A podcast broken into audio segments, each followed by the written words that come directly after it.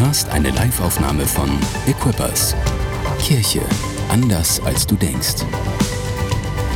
Weitere Informationen findest du auf mainz.equippers.de. Ihr seid in einer richtig krass spannenden Themenreihe. Ich fand das cool, als ich das gehört habe. Meine Packliste, also ich äh, packe meinen Koffer und ich nehme mit. Und als ich das so hörte, dass das die Themenreihe ist und dass ich dafür eingeladen bin, fiel mir ziemlich schnell etwas ein, wo ich dachte, oh, das möchte ich auf jeden Fall gern weitergeben. Und dann hörte ich aber, es sind fünf Leute vor mir dran dachte ich, naja, mal abwarten.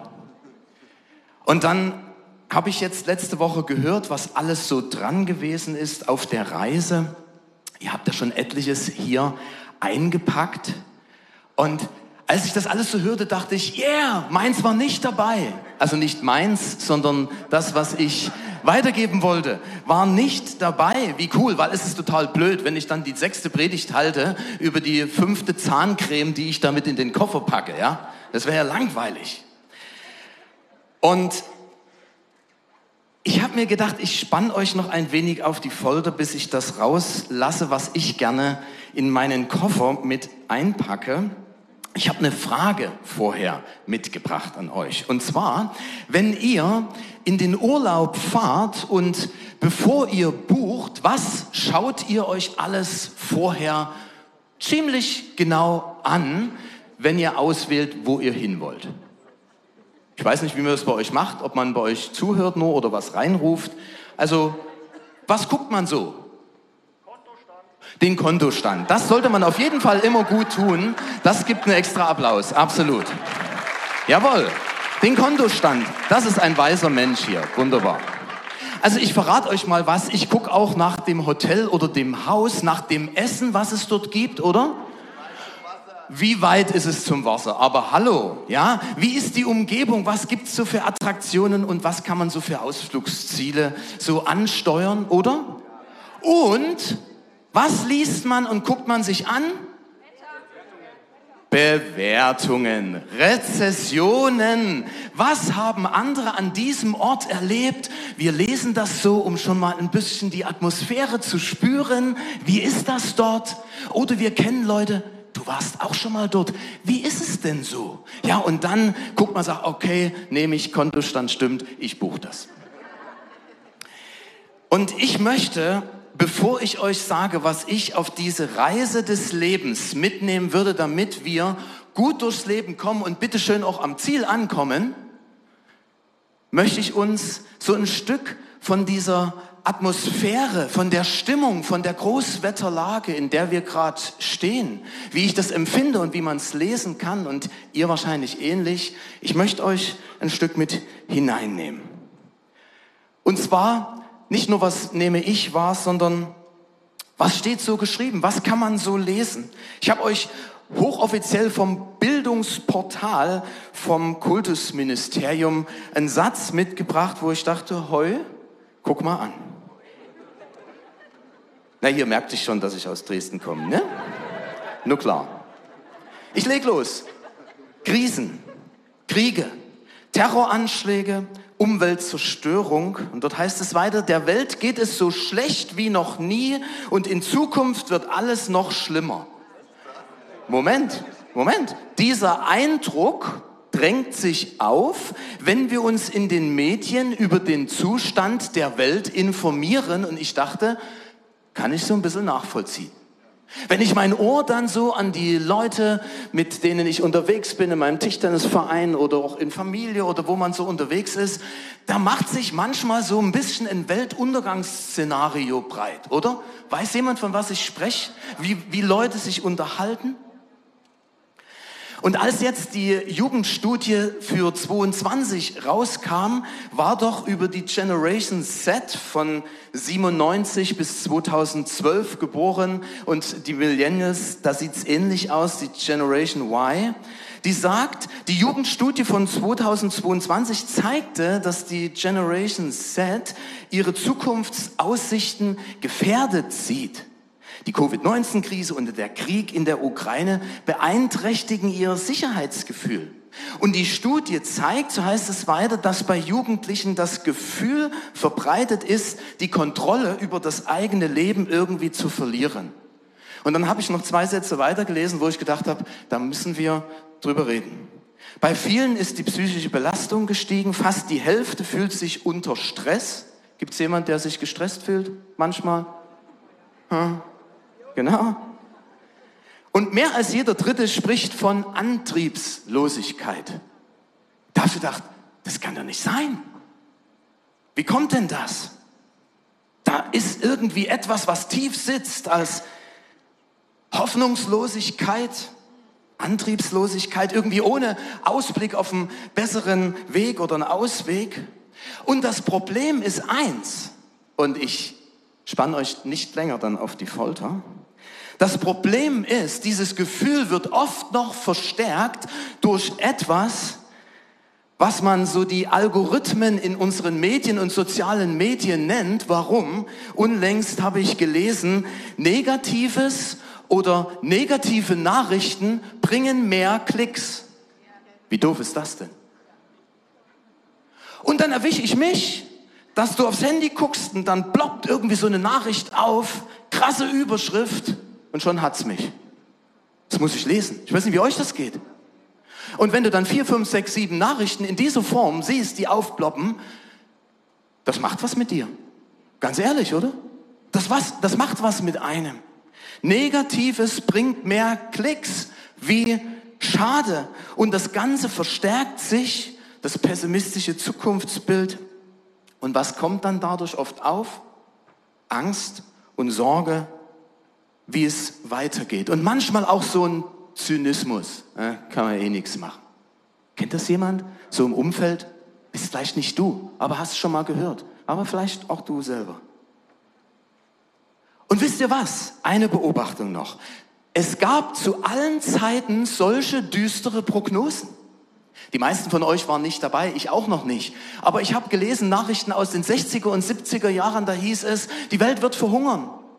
Es werden Milliarden an Hunger sterben, weil wir nicht genügend haben.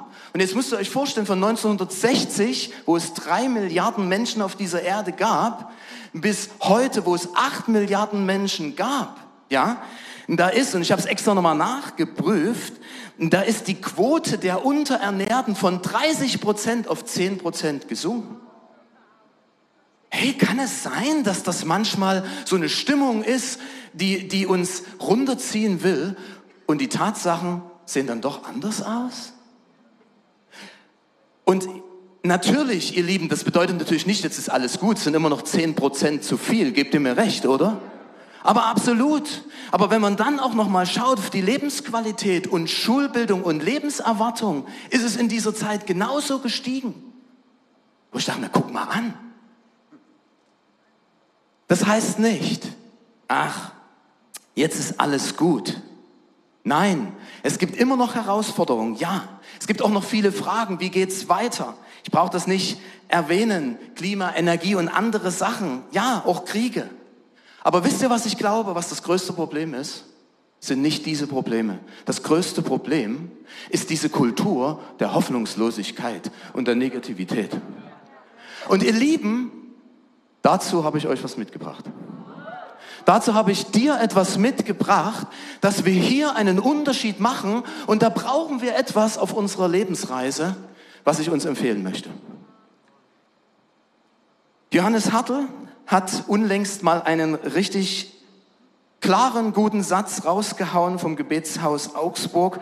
Die zutiefst pessimistische Sicht der Zukunft raubt uns die Erfolge der Vergangenheit, übersieht die Chancen und Wirklichkeiten, ich ergänze mal im Heute, und übersieht Gott, dem sie nichts mehr zutraut. Wir sind aber heute hier, weil wir Gott alles zutrauen. Amen.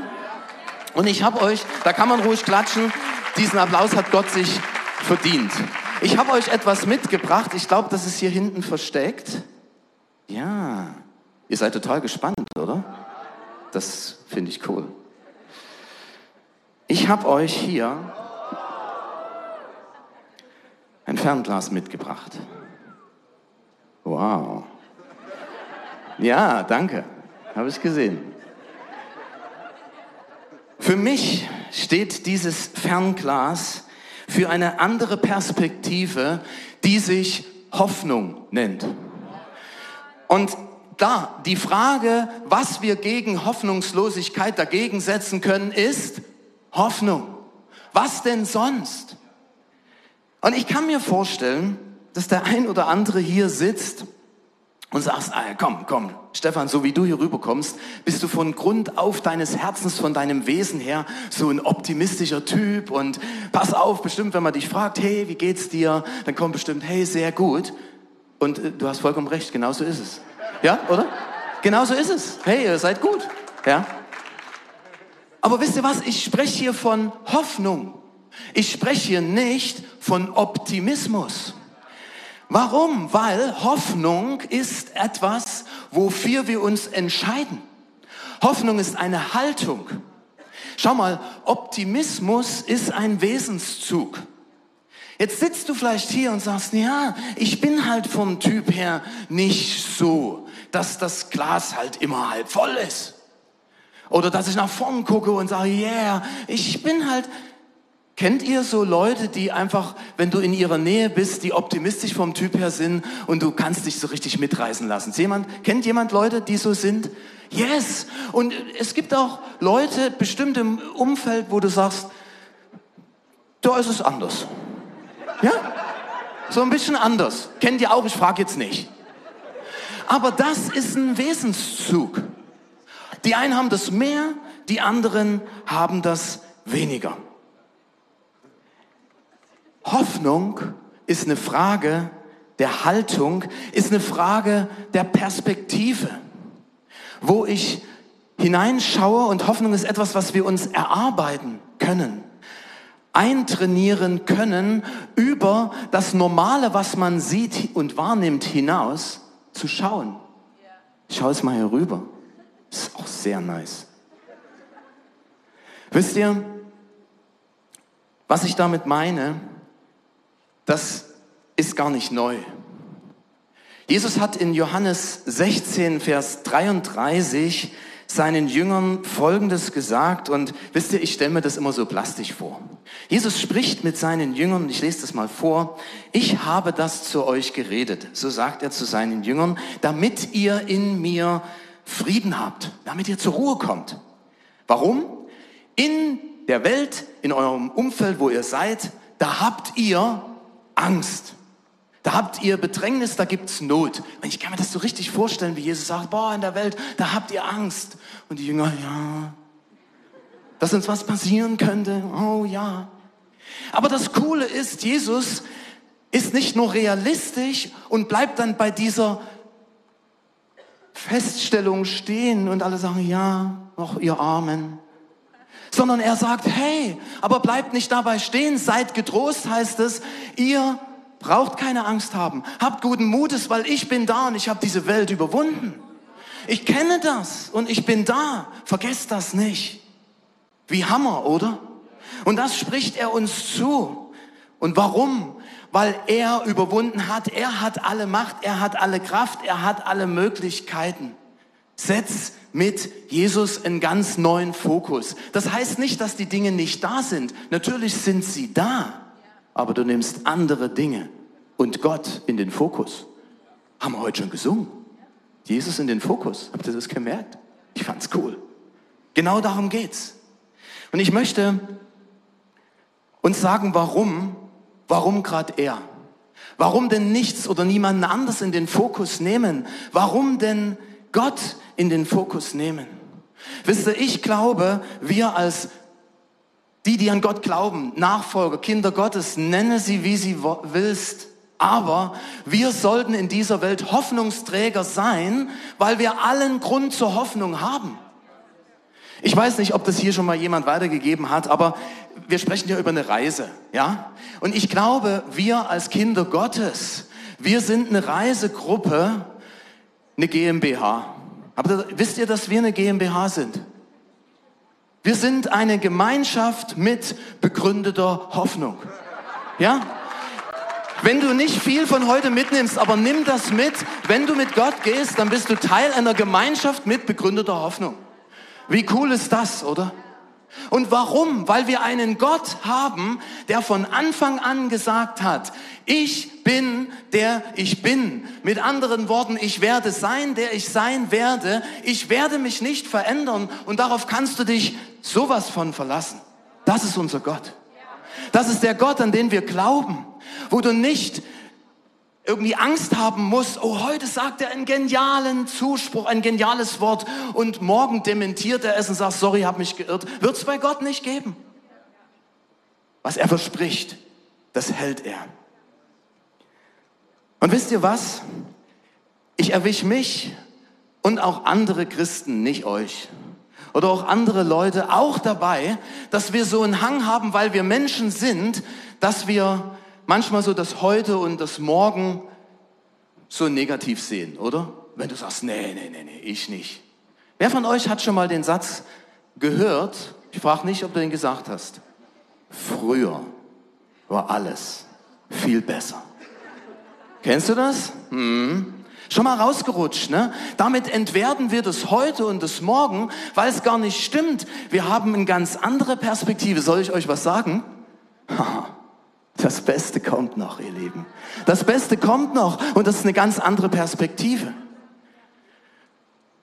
Und wenn du jetzt denkst, ja komm, kannst du es mal ein bisschen praktisch machen, was bedeutet das denn für, für, für mich ganz persönlich? Genau das mache ich jetzt noch, die letzten Minuten. Ich möchte mit euch anschauen, wie, wie können wir denn dieses Ding, dieses Fernglas mitten im Alltag einsetzen? Wie mache ich das denn, meinen Fokus und auf Hoffnung zu setzen und nicht auf das, was alles so auf mich einstürmt. Das erste ist, wir haben Autorität dazu, die Flut an Gefühlen, die sich tagtäglich in unserem Leben so breit machen und ausbreiten wollen, zu kontrollieren. Wusstest du das? Die Flut der Gefühle können wir kontrollieren.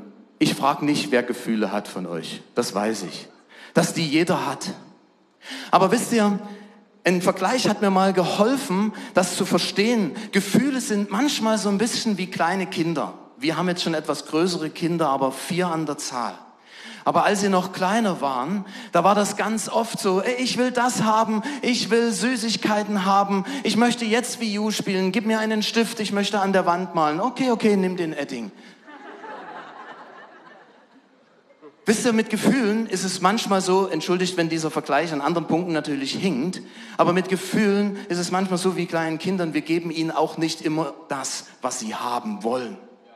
Wir geben ihnen nicht immer diesen Einfluss darüber, was sie in mir erzielen wollen.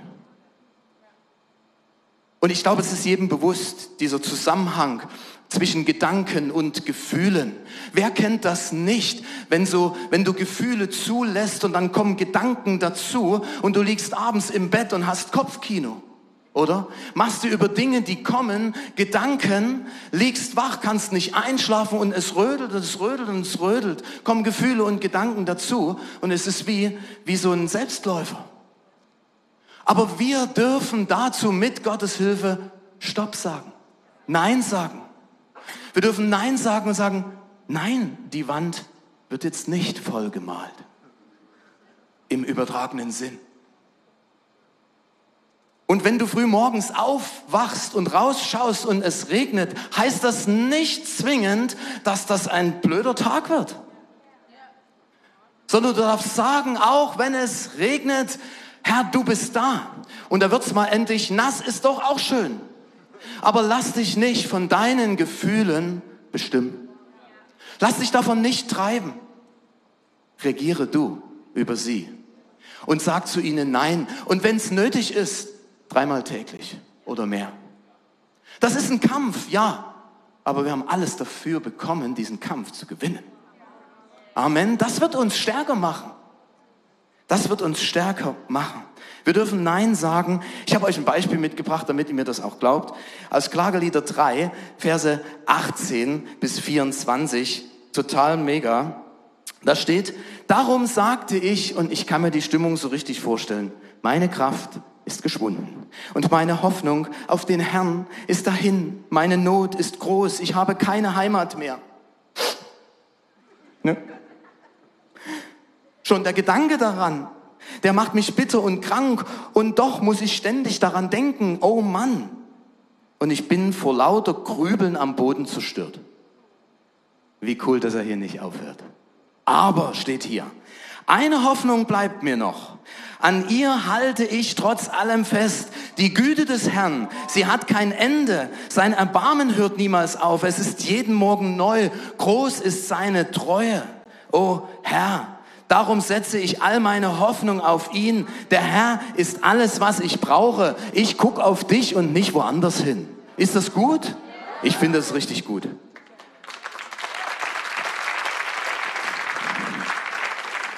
Ein zweites. Nicht nur die Gedanken und Gefühle, sondern gerade wenn sie zusammenkommen und sich ver verdichten, kann es dazu kommen, dass daraus nicht nur eine destruktive Haltung entsteht, sondern auch ein destruktiver Geist einzieht. Das kann passieren. In 2. Timotheus 1, Vers 7 steht, denn Gott hat uns nicht einen Geist der Furcht, der Mutlosigkeit oder Ängstlichkeit gegeben, sondern einen Geist der Kraft und der Liebe und der Besonnenheit und das ist Gottes Geist. Wir dürfen uns dagegen wehren und dagegen stellen. Warum? Weil dieser destruktive Geist mit welchen Dingen agiert? Mit Lügen. Er flößt uns Dinge ein, die gar nicht stimmen und verkauft sie uns, als wäre es so. Und ich möchte dir das heute Morgen zurufen, wo du solchen Lügen glaubst. Weiß nicht, welche das sind, aber es gibt krasse bei jüngeren wie bei älteren Leuten. Von wegen, wenn ich jetzt hier nicht mehr da wäre, es würde keinen interessieren. Lüge. Lüge. Es gibt genügend Menschen, die für dich da sind. Es ist ein Gott, der für dich da ist. Lass dir das nicht einreden. Oder ja, keine Kinder in dieser Zeit in diese Welt setzen. Es gibt einen lebensverneinenden Geist, der uns das einreden will, aber es ist eine Lüge. Weil Gott ist ein Gott, der Leben schenkt. Und der will, dass du lebst. Ich hoffe, dass du das gehört hast. Er freut sich daran und darüber, dass du lebst. Lass dir das nicht einreden, dass es irgendwie anders ist kann dir nur zurufen aus Römer 15, Vers 13, der Gott der Hoffnung aber erfülle euch, erfülle dich mit aller Freude und allem Frieden und Glauben, damit du überreich sein wirst in der Hoffnung durch die Kraft des Heiligen Geistes. Nimm das mit, schreib's dir auf. Gott ist mit dir. Und er will, dass du in seinem Geist unterwegs bist, in seiner Kraft. Sag diesem lebensverneinenden, destruktiven Geist, stopp, nicht mehr weiter. Und wenn du Menschen dazu brauchst, dass du sagst, komm, ich stecke da in einem Kampf drin, dann geh auf Menschen zu, in einer Group, wo du vielleicht bist. Hey, lass das nicht im Verborgenen. Weißt du, die, die Lüge sagt, lass das niemand wissen, schäm dich. Aber ich darf dir sagen, du brauchst dich nicht schämen, Gott macht dich frei. Gott macht dich frei. Deswegen ist er heute Morgen hier. Er sucht dich und sagt, ich möchte dich so gern aus dieser Umklammerung lösen. Und wie geht das? Füll dich. Und das ist das Dritte. Füll dich mit neuen Wahrheiten. Nimm neue Dinge in den Fokus. Nicht mehr diese Lügen, sondern beschäftige dich mit Wahrheiten. Und ich, wer es mit aufschreiben will, Psalm 62, 6 bis 8. Ich will, sagt hier der Psalmist, fest auf Gott vertrauen. Warum? Denn er ist meine Hoffnung. Er ist mein Fels und meine Hilfe, mein Burg, meine Burg, in der mir nichts geschehen kann. Halte dich doch daran fest und glaub nicht, ach, mir passiert immer alles Schlimme. Nein, Gott ist auf deiner Seite. Meine Rettung und meine Ehre kommen allein von Gott. Psalm 146, 5 und 6. Glücklich ist der zu nennen, dessen Hilfe der Gott Jakobs ist, der Gott, der auf deiner Seite ist, der treu ist und hört, hört, der Himmel und Erde gemacht hat. Das ist kein Schwächling. Er hat alles in seiner Hand. Und auch dich, wenn du willst, wenn du dich ihm anvertraust. Er will, er will, auf jeden Fall. Setz deine Hoffnung auf seine Wahrheiten, beschäftige dich damit, hol diese Wahrheiten auf deine Festplatte drauf dass du sie abrufen kannst. wenn du sie brauchst. Immer dann, wenn die Lügen kommen, dann setzt diese Wahrheiten dagegen. Warum? Und das ist das vierte. Du kannst bestimmen und beeinflussen, was du denkst. Wusstest du das? Du kannst das bestimmen. Hey, ich möchte dich so sehr einladen, in deinen Gedanken, in deinem Kopf, in deinem Herzen aufzuräumen und so die persönliche Frage zuzulassen, was ziehst du so in dich rein? Frage stelle ich an mich und an dich. Womit beschäftigst du dich? Ich habe mir hier aufgeschrieben, so, Achtung, Bubble. In welcher Bubble befindest du dich? Je nachdem, wo du, wo du bist, bekommst du vielleicht immer ähnliche Nachrichten, ähnliche Stimmungsbilder. Boah, und ich habe selbst bei mir gemerkt, das macht mich hier und da manchmal auch ganz schön aggressiv, obwohl ich so friedliebend bin. Aber das macht mit einem was. Also überprüf ruhig mal, wo hörst du hin? Bist du nach vorn oder nach hinten gewandt? Wisst ihr, unser Kopf ist wie ein Beet. Was man sieht, das wächst dann halt dort, oder? Das wusstet ihr.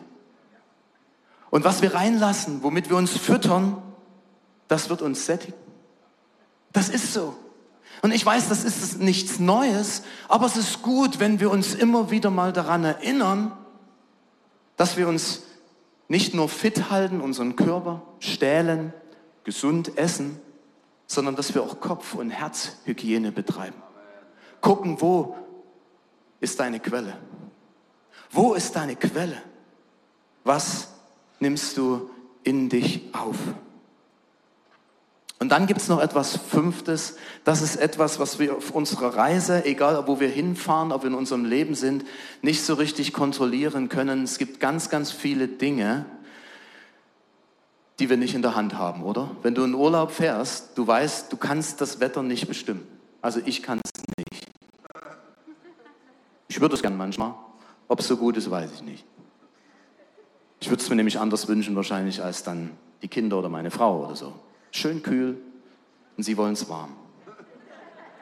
Aber es gibt Dinge in unserem Leben, ihr Lieben, und das habe ich festgestellt, wir machen uns so viel Sorgen über Dinge, die wir gar nicht ändern können, und wir laden uns so viel Last in unser Leben auf, die wir eigentlich gar nicht tragen müssten.